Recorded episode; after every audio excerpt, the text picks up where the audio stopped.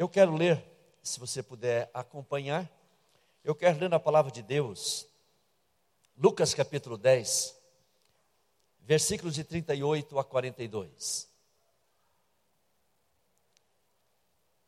É um texto muitíssimo conhecido e às vezes nós corremos o risco de esquecer os textos mais conhecidos. Você conhece o Salmo 23 decor, conhece ou não? Todos sabem decor? Você, de tanto conhecer, de tanto saber, às vezes você passa batido é, e não, a, não se aproveita das preciosidades do Salmo 23 e assim outros textos, né?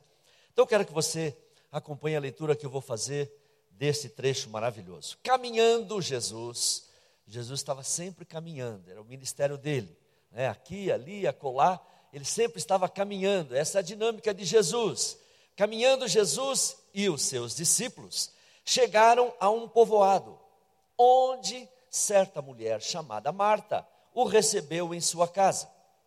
Maria, sua irmã, ficou sentada aos pés do Senhor, ouvindo a sua palavra.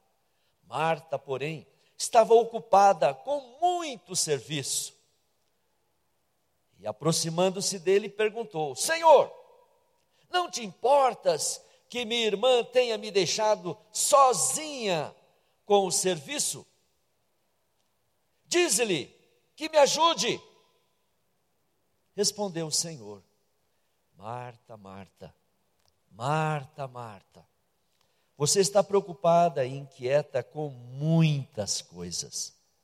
Todavia, apenas uma é necessária. Maria escolheu a boa parte e esta não lhe será tirada. Louvado seja o nome do Senhor pela Sua palavra. E você diz? Amém. Glória ao nome do Senhor.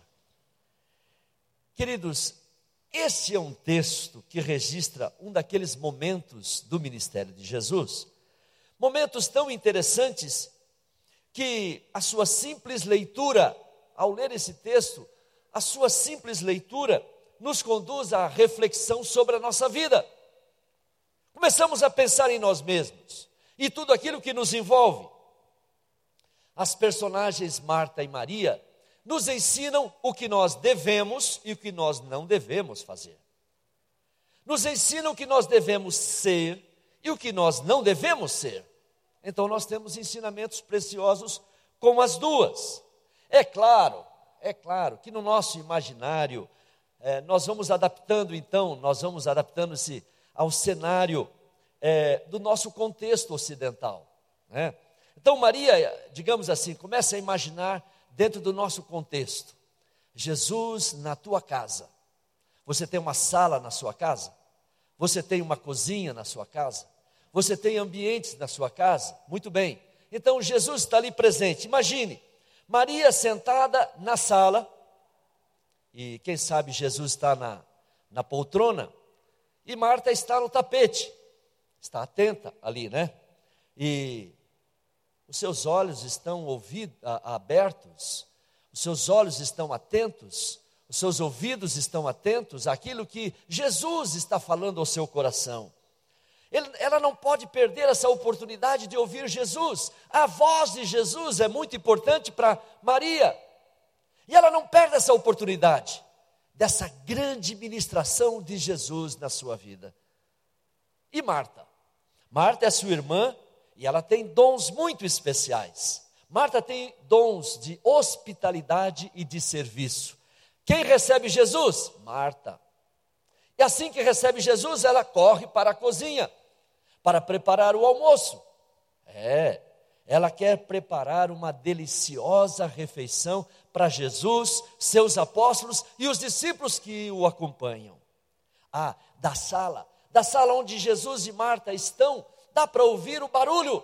É, o barulho da panela de pressão, o barulho do micro-ondas, do microprocessador, ou o processador de legumes, né, ou a batedeira, e talheres e pratos, dá para ouvir de lá todo esse barulho da cozinha. Lembra de, um, de uma chaleira que apitava? Eu não sei se aquilo é de Deus, não, viu? Terrível aquele bicho, né? E quando apitava?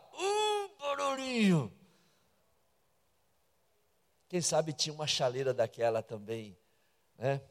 Nas mãos de Marta. As decisões, as decisões tomadas por Maria e por Marta, são de sua inteira responsabilidade. Sim, porque nós temos que assumir as decisões que tomamos. Deus não toma a maioria das decisões que nós precisamos tomar. E nós aprendemos com erros e acertos da nossa vida. E sabe de uma coisa? Presta atenção no que eu vou falar aqui. Você vai errar menos se você ouvir a palavra de Deus. Se você estiver atento, atenta aos princípios e valores da palavra de Deus, aí você vai errar menos, mas as decisões são tuas. Sim, as decisões são minhas. E Deus não tem culpa das decisões que eu tomo, certas ou erradas. O diabo também não tem que assumir nas suas costas as responsabilidades pelos, pelas minhas decisões erradas. Eu tenho que aprender a assumir as decisões. Marta, Marta cumpriu um protocolo social, cultural, próprio da sua época. A seu ver, aos seus olhos, não havia nada, absolutamente nada de errado naquilo que ela estava fazendo. Aliás, a sua iniciativa de ir para a cozinha era digna de elogio, de elogio. A cobrança que fez para que Maria fosse ajudá-la poderia ser visto como algo culturalmente normal, porque lugar da mulher naquela cultura não era na sala, conversando com homens, mas era na cozinha preparando o alimento. Culturalmente falando, ela não estava errada em nada, né? além, claro, do seu grande desafio em preparar o melhor para Jesus e para todos aqueles que ali estavam. No entanto, queridos irmãos e irmãs, há um sinal de estresse. É, há um estresse no relacionamento entre as irmãs. Parece que Marta está sobrecarregada e nervosa. Ela está uma pilha. Quem sabe ela pensou várias vezes sair da cozinha para ir falar: não, será que eu devo? Será que eu não devo? Será que eu devo? Será que eu não devo? Vou, eu vou, eu vou lá. Jesus, dá um jeito. Minha irmã está aí, à vontade, tranquila, sossegada. Ô, ô, ô, que negócio é esse? Estou trabalhando sozinha.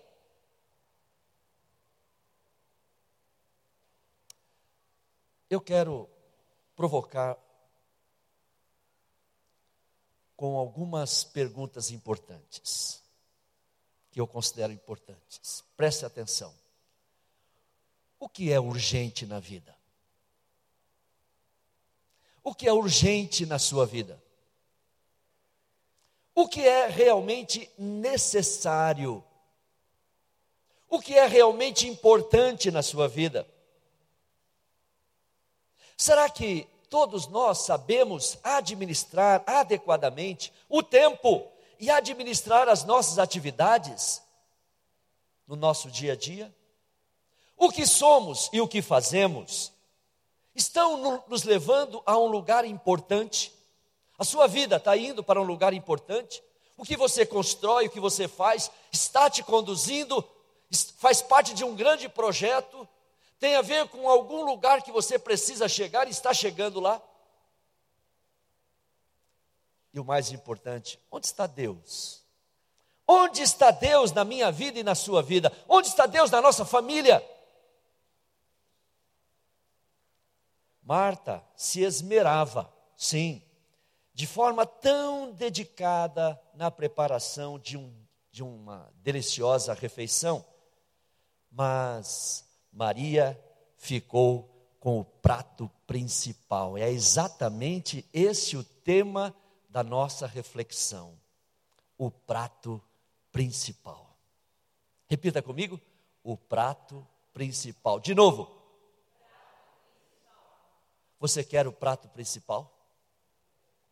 Lá no restaurante, nós entramos e não pedimos ah, outra coisa a não ser aquilo que nós julgamos ser o principal.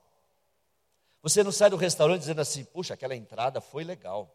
Ou aquela sobremesa foi. Da... Não, mas você vai dizer assim, aquela picanha, meu Deus, aquele salmão ao molho de maracujá, que delícia! Esse é o prato principal. O que veio antes, o que foi depois, enfim, tudo isso fez parte, até chamam de guarnição, não é isso? Parece que tem um nome assim. São secundários, o prato principal. Sabe, quando olhamos para o episódio de Marta e Maria, tiramos lições importantes que podem mudar as nossas vidas, corrigir as nossas rotas, mudar os nossos relacionamentos, mudar o nosso foco de como nós estamos vendo. Como saborear o prato principal que Jesus tem a nos oferecer na nossa casa e na nossa vida. Como? Como? Como? Jesus diz que o prato principal não está na cozinha, mas está, não está entre os utensílios domésticos, mas está na sala. Está na sala. Então, o prato principal oferecido por Jesus precisa ser, para ser saboreado. Eu quero destacar aqui dois pontos importantes, ou três pontos importantes. Primeiro, eu quero que você preste bem atenção. Se nos livrarmos do engano das prioridades erradas, você vai saborear o prato principal oferecido por Jesus Cristo, se você se livrar do engano das prioridades erradas. Podemos nos enganar? Sim. Podemos nos enganar definindo prioridades erradas. Um sujeito, um determinado sujeito, define como prioridade na vida ganhar dinheiro e, e acumular bens, prejudicando outras, outras coisas, outras conquistas importantes, como a sua saúde física, saúde emocional, saúde emocional, a sua família e outras coisas mais, o seu ministério na igreja. E o que acontece? Ele fica doente, estressado, infeliz, deprimido, né? começa a viver todas as síndromes, todos os transtornos, acaba adoecendo e morrendo. É, nós conhecemos aqueles que são chamados como workaholics, né? São aqueles viciados em trabalho. Por certo, há muita fuga nessa busca por alguma coisa, são pessoas obstinadas, determinadas, para tentando encontrar, preencher o vazio interior com aquilo, mas que na verdade não vai encontrar absolutamente nada e o pior, apesar disso, essas pessoas tentam argumentar e com argumentos que acham são convincentes. Esse foi o equívoco de Marta.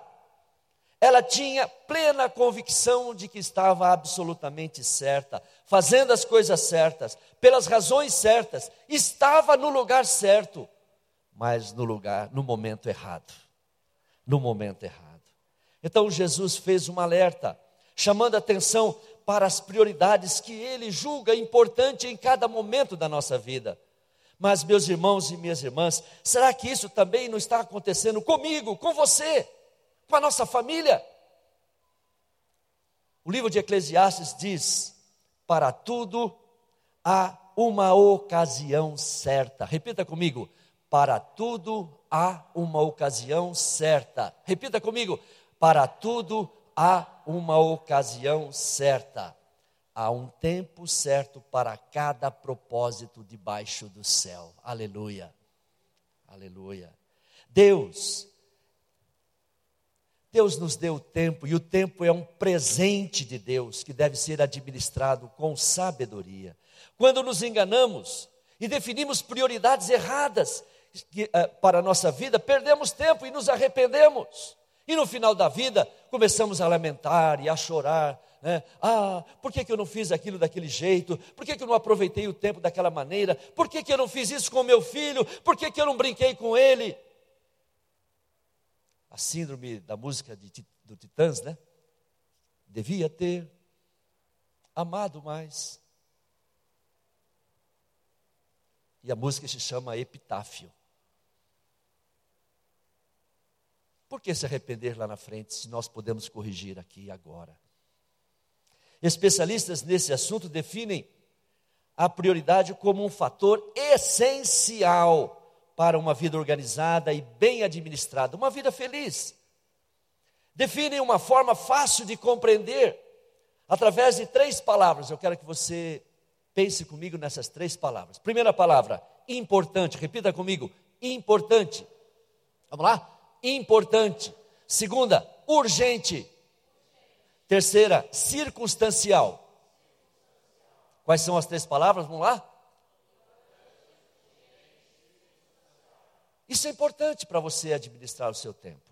O importante deve ocupar 70% do nosso tempo. Urgente, 20%.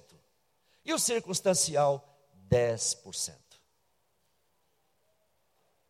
Dizem que esse equilíbrio é essencial, é importante para a vida, para uma vida saudável e feliz. Não sei se você já ouviu essa ilustração, mas um professor de filosofia chegou para os seus alunos com um dia lá ele colocou um vaso e pedras.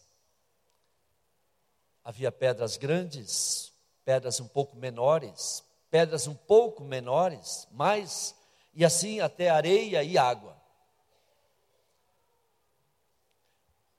Ele havia já construído aquilo e colocado à frente da sala. Quando ele pergunta aos seus alunos: Qual é o sentido daquilo que eu fiz? E eles começaram a viajar na maionese, é, aluno de filosofia assim, né? Começaram a dar: Não, não, não, não, não, não é nada disso. Eu quero dizer sobre as prioridades na vida. Vocês perceberam que se eu invertesse o processo as pedras não caberiam nesse vaso? Vejam, eu coloquei as pedras maiores primeiro, depois outras, depois outras, depois outras, e ao final eu coloquei areia e coloquei ainda água, e coube tudo no vaso. Quando nós invertemos o processo, as grandes ficam de fora. Ora, o que simbolizam? O que significa eu dizer das pedras, ou falar sobre as pedras grandes? As pedras grandes são aquelas mais importantes: Deus, a família, a minha vida, o meu próximo. Depois as outras, o meu trabalho, a minha formação, o meu entretenimento, e assim vai. Se eu tivesse invertido o processo, não caberia. Eu ficaria com metade do lado de fora. Você está colocando as pedras maiores na sua vida? O que de fato está sendo importante para você? O que está sendo é, realmente importante na sua vida? Ocupa um espaço considerável na sua vida? O desequilíbrio gera ansiedade, crise existencial. Jesus disse sobre isso: buscai em primeiro lugar o reino de Deus e a sua justiça e todas estas coisas vos serão acrescentadas. Então eu preciso me libertar do engano, do engano em relação às minhas prioridades. Pois, como Marta, eu estarei batendo panela o tempo todo, fazendo barulho, correndo, me desgastando de um lado para outro, e eu não chegarei a lugar algum. Esse é um encontro de família e é muito importante que você ouça sobre isso. Que você ouça que na sua família você precisa definir as prioridades certas, de acordo com a orientação do Senhor, para que você possa ter equilíbrio, saúde, relacionamento tranquilo e que você e a sua família possam encontrar ou conquistar todos os objetivos que Deus já tem traçado para vocês. Jesus quer oferecer o prato principal a melhor refeição está na decisão de Maria. O prato principal está na sala. Segunda lição importante: você quer comer, degustar o prato principal? Segunda lição: exige que nos coloquemos submissos aos pés de Cristo.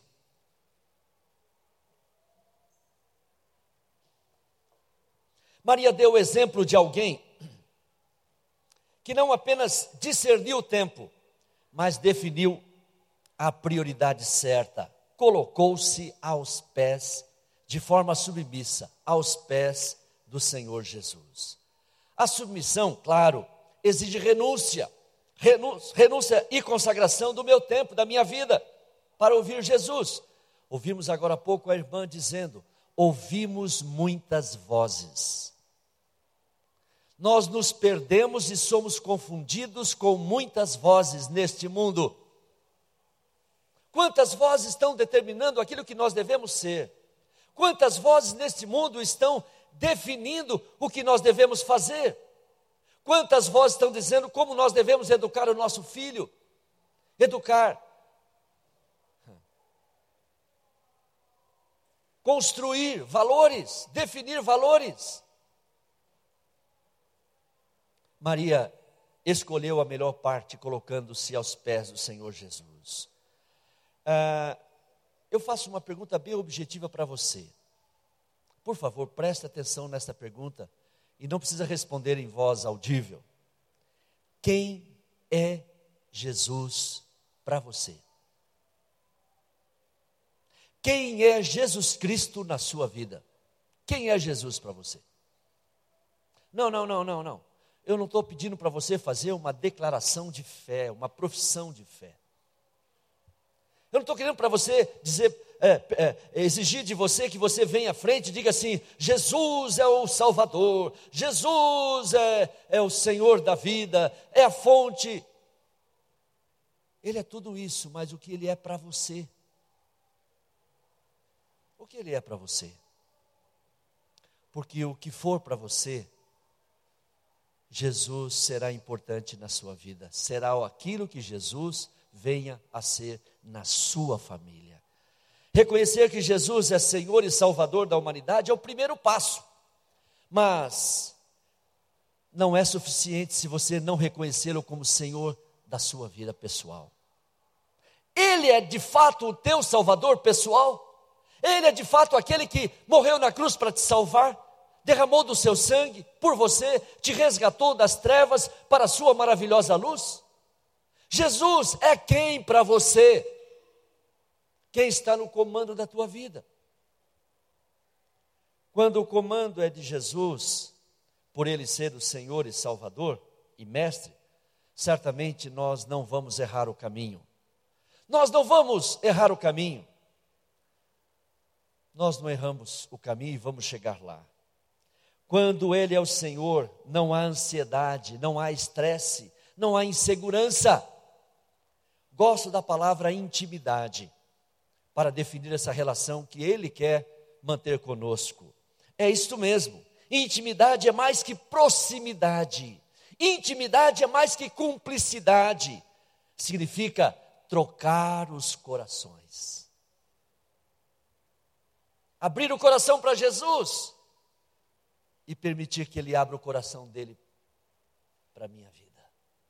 Isso é intimidade pecados e hábitos pecaminosos são revelados nesse momento. Deus ainda mantém, apesar de crentes que somos, Deus ainda mantém em nós uma natureza pecaminosa. E essa natureza pecaminosa não nos faz acertar todas. Erramos, nós nos equivocamos, nós pisamos na bola, nós erramos o caminho, nós entristecemos a Jesus, sim, muitas vezes, não deveríamos, mas fazemos por conta da nossa limitação. Mas essa intimidade com Jesus, essa comunhão íntima com Jesus, fará com que nós venhamos a prestar contas a Ele.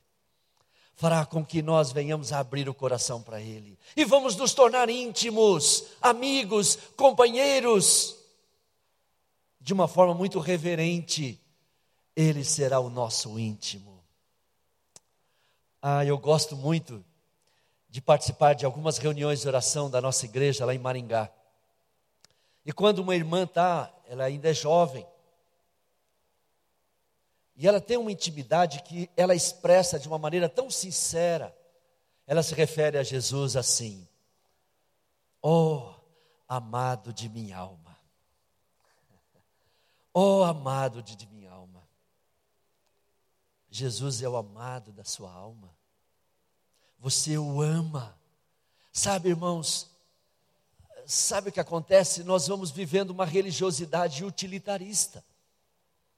Nós queremos ser salvos, nós queremos ir para Jesus porque queremos ser salvos.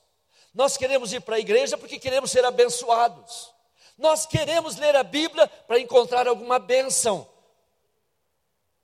Enquanto que Deus tem uma outra perspectiva, uma outra relação a oferecer para nós. Ele quer ser íntimo. Íntimo. Ele quer falar ao teu ouvido, ao teu coração, à tua alma. Ele quer chorar com você, ele quer sorrir com você, ele quer andar com você, ele quer lutar com você, ele quer te dar a vitória. Ele quer, sim, fazer parte da tua vida toda, em todas as áreas. Quando somos íntimos, nós não hesitamos em confessar espaços sombrios na nossa vida, né?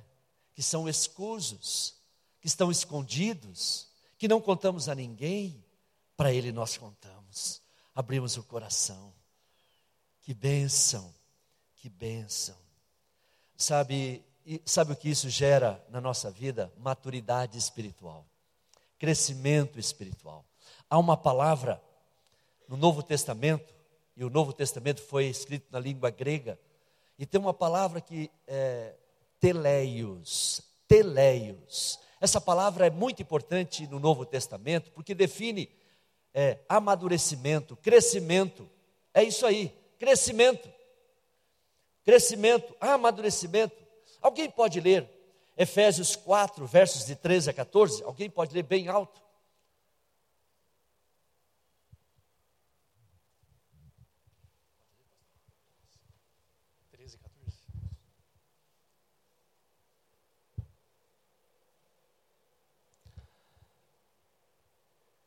até que todos alcancemos a unidade da fé e do conhecimento do Filho de Deus e cheguemos à maturidade, atingindo a medida da plenitude de Cristo. O propósito é que não sejamos mais como crianças, levados de um lado para outro pelas ondas, nem jogados para cá e para lá por todo vento de doutrina e pela astúcia e esperteza de homens que induzem ao erro. Meu Deus, com essa voz.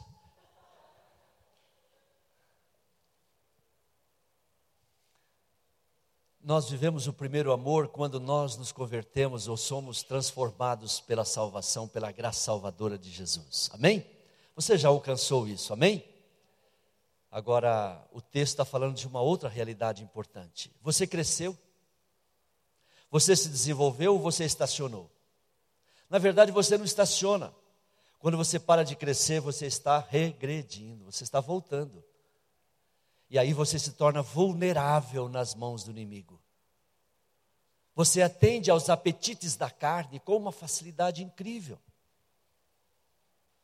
Mas quando você está crescido, você ganha a autoridade, a autoridade de Cristo, a autoridade espiritual sobre você. É, sobre os apetites da carne, sobre as inclinações da carne, sobre o inimigo, sobre o mundo, sobre os valores que chegam até você. Esse é o prato principal. Quando de fato você atinge essa maturidade, quando você vive na presença de Deus, sendo dirigido o tempo todo por Ele, amando a Jesus, íntimo de Jesus, aos pés de Jesus, Maria foi agraciada pela verdade. E com certeza a verdade iluminou seus passos, transformou a sua vida. Com Jesus, Maria reforçou as suas prioridades certas e, por certo, foi encorajada a permanecer nelas. A vida, a sua vida, meu querido irmão e irmã, a sua vida está aos pés de Cristo. Onde Jesus está na sua agenda, no seu dia a dia? Os seus projetos profissionais e empresariais são projetos que passam necessariamente pelo coração de Jesus, pela direção do Senhor Jesus. Esse é um encontro de famílias, mas não podemos falar sobre família cristã sem nós resgatarmos esta condição de estarmos aos pés de Cristo. A chave para a sua família ser saudável passa por você, pela decisão que você toma nesse dia. Eu quero, eu quero e eu decido agora viver aos pés de Cristo. Você quer isso para a tua vida, amém? E o prato principal, a refeição que Jesus oferece, em terceiro lugar, é para ser saboreada no ambiente familiar. Marta, Maria e Lázaro formavam uma família. Não sabemos, nós não sabemos dos seus pais. Não temos informações sobre como os seus pais morreram. Mas sabemos que essa família era muito, muito querida por Jesus. Muito querida. Tanto que ele, quando vinha para a Judéia, ele sempre passava nessa casa, lá em Betânia.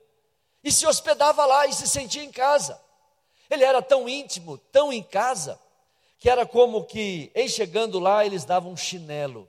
Sabe quando você recebe alguém na sua casa e você oferece um chinelo para ele? Ele tira o sapato. Né? Ontem eu fui à casa do Márcio, ele não me ofereceu um chinelo. Né? A Jo e o Márcio não me deram um chinelo. Eu gosto de me sentir assim, né? Eu gosto de tirar o sapato, me sentir em casa, quando eu estou em casa. Né? É gostoso isso. Então, é, Jesus certamente, chegando lá, já pegava um chinelo e colocava para ele calçar. É se sentir em casa. Sabe, a família para Jesus tem um valor importantíssimo. Desde o Antigo Testamento, a família é tratada como a menina dos olhos de Deus. Ela é tão importante como a menina dos olhos de Deus. A família, a família é um patrimônio importantíssimo. Mas por que a família está passando por tantos ataques hoje? Alguém já escreveu dizendo que a família tal qual conhecemos, tal como conhecemos, ela não vai existir daqui a alguns tempos. Casamento não vai existir daqui a algum tempo segundo o, o prognóstico feito por alguns especialistas, por conta desta enxurrada, desses ataques que a família vem enfrentando hoje.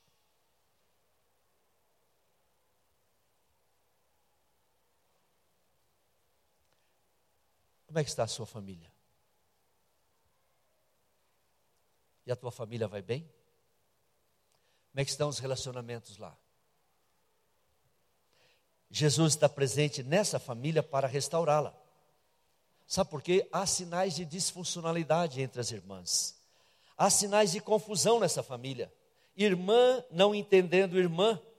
Irmã exigindo de Jesus uma intervenção. A família, nós sabemos que passa por crises e mais do que nunca ela precisa de Jesus. Olha, a igreja é a única instituição nesse mundo que ainda, ainda prega, ainda busca preservar os valores da família. É a única. Nenhuma outra nesse mundo, nenhuma, nenhum outro organismo nesse mundo tem algum interesse em preservar a família. Ao contrário, tem o um interesse em destruí-la. Mas a igreja está no caminho certo. E a sua família está, está no caminho certo se ela de fato atentar para isto que nós estamos ouvindo desse texto. Há ameaças ideológicas que conspiram contra a família. Cada um vive na sua, defendendo seus direitos, num claro comportamento individualista. Cada um na sua. Todos são livres para definirem as suas verdades pessoais, assumir os seus caminhos, as suas opções, os seus comportamentos num evidente sinal do relativismo. O prazer, ora, o prazer está acima dos valores e princípios. Então, se você está se sentindo bem, se você está sentindo bem com esse comportamento, com essa opção, vá em frente, num claro sinal do hedonismo, e assim por diante. Mas quando Jesus está presente. Quando a verdade do Evangelho faz diferença na nossa vida e na nossa família, não ficamos, como diz o apóstolo, com coceiras com coceira nos ouvidos, tentando achar uma novidade, negociando princípios e valores. Todos, na verdade, se amam quando Jesus está presente, porque o Espírito Santo derrama o verdadeiro amor nos nossos corações. E através desse amor nós compartilhamos a vida e um relacionamento sadio com os nossos. Há intimidade e boa comunicação. Quando Jesus está presente, não há estresse, não há briga. Sabe, cuide do seu casamento. Cuide do seu casamento. Invista no teu casamento. Quando você parar de investir, você estará abrindo margem para a destruição do mesmo. Eu trabalho com casais, com famílias, já desde a década de 90. E eu tenho ouvido cada coisa. Recentemente recebi um casal com 32 anos de casamento. E eles vieram me dizer, eles não, é, não são membros da minha igreja. Eles vieram me dizer o seguinte, pastor, eu não sei se ainda há alguma solução, mas nós queremos nos divorciar divorciar com 32 anos de casamento. Aí eu comecei a fazer algumas perguntas e tentar entender a, aquela história. Os dois filhos foram a motivação principal, o foco principal do casamento deles. Só que os filhos cresceram, se formaram, moram fora, estão se casando, e agora a síndrome do ninho vazio está gerando uma crise tão grande que eles não veem nenhum sentido em ficar um olhando para a cara do outro. Então, não sei quantos anos você tem em casamento. Invista no teu casamento. As prioridades, todos nós conhecemos. Quais são? Primeiro, Deus. Segundo, o cônjuge. Terceiro, os filhos. Quarto, a nossa profissão. Quinto, o nosso ministério na igreja. Sexto, e assim por diante. Esta, esta é a lista, esta é a definição de prioridade da palavra. E quando Deus está em primeiro lugar, e quando nós de fato investimos o nosso cônjuge, é, e quando investimos o nosso filho, Deus começa a agir de forma sobrenatural, de forma abençoada e abençoadora. Os filhos crescem seguros, os filhos são disciplinados na forma de um discipulado. Aliás, disciplina e discipulado são duas palavras no original com a mesma raiz. Com a mesma raiz. Disciplina e discipulado. Se você for disciplinar o seu filho como parte de um discipulado, você estará agregando valores e dando a ele um crescimento saudável. A disciplina isolada do discipulado provoca raiva, ira, possivelmente, sem que ele entenda a razão da disciplina. Então é importante que você valorize tudo isso. Mas Jesus precisa estar em casa. Não só na minha vida, mas na minha casa também. Jesus quer entrar na casa de cada um de nós aqui para nos abençoar. Quando Jesus está, há perdão. Há perdão, há restauração, há edificação. Sabe, na Bíblia há muitas famílias são referenciais. E eu destaco uma delas, a de Josué.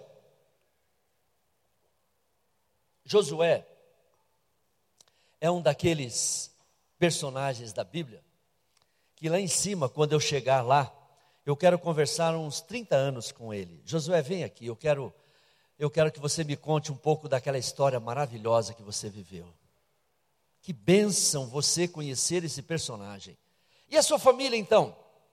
Então nós percebemos lá no final do seu livro, quando ele percebeu, como grande líder do povo, que todos estavam endurecidos para se renderem ao Senhor Deus, ao Senhor Jeová. Quando todos estavam adorando outros ídolos, outros deuses, Josué se colocou no meio deles e disse: Eu não sei, eu não sei se vocês vão ou não vão, servir a Deus. Todavia eu e a minha casa serviremos ao Senhor. Vocês estão com o coração endurecido? Problema de vocês. Eu e minha casa serviremos ao Senhor. Será que você pode dizer a mesma coisa nesta manhã? Onde está Jesus na tua casa? Onde está Jesus na tua vida? Jesus quer entrar na sua casa, sentar na poltrona, bater um papo com você. Ele quer te ouvir. Ouça a voz dele. Mas abra o teu coração também para ouvi-lo. Sem preconceitos, sem reservas. Nada, nada. Abra o teu coração para ouvir Jesus porque Ele quer oferecer a você e a sua família o prato principal. O prato principal. Ele quer sentar-se à mesa com você e toda a sua família para abençoar, para restaurar, para corrigir, para edificar, para te fazer feliz. Sabe, a felicidade não está no casamento. É. Casamento não, deixa, não, não promove felicidade para ninguém. Não. A nossa felicidade está em Deus. E através dessa felicidade que conquistamos em Deus, nós somos felizes no casamento e na nossa família. A palavra de Deus diz: Bem-aventurado o homem que põe no Senhor a sua confiança. Feliz o homem, feliz a mulher que põe no Senhor a sua confiança. Você quer ser feliz? Você vai ser feliz em Deus. E, consequentemente, você será feliz na sua casa, no seu casamento, com seus filhos. Ah, para, para de você, deixa esse negócio de você corrigir o teu filho, provocando nele medo de você. Não. Discipline com amor, abençoe os seus filhos. Você, marido, você, pai, você é o sacerdote da casa. A bênção na sua casa passa pela tua vida. Quantos homens têm se omitido dessa missão, dessa tarefa tão importante? Quantos filhos estão esperando dos pais exatamente isso? E os filhos desenvolverão uma, um relacionamento com Deus a partir do modelo que eles vão ver nos pais. Seja você uma referência, uma representação muito boa do Senhor Deus junto aos seus filhos. Eu gostaria que fosse cantada essa última canção, pode ser? A última. Eu gostaria que você. Isso, pode ser? Obrigado. Aham. O Osni sumiu. Quais são as suas prioridades? Há algum engano que Deus necessite corrigir na sua vida, na sua família? Você quer submeter a sua vida a partir de hoje de maneira íntima? Você quer submeter a sua vida a Jesus? Você quer dizer a Jesus: Jesus, eu preciso que o Senhor seja o Senhor na minha vida e na minha casa, na minha família.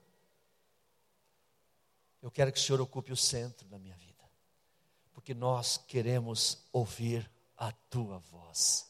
A tua voz é doce, a tua voz é mansa, a tua voz é segura, nos dá tranquilidade na caminhada. Eu quero Jesus na minha vida. Eu quero Jesus na minha casa. Eu quero Jesus na minha caminhada. Você quer também? Amém? Se você quer, coloque-se em pé e cante essa música.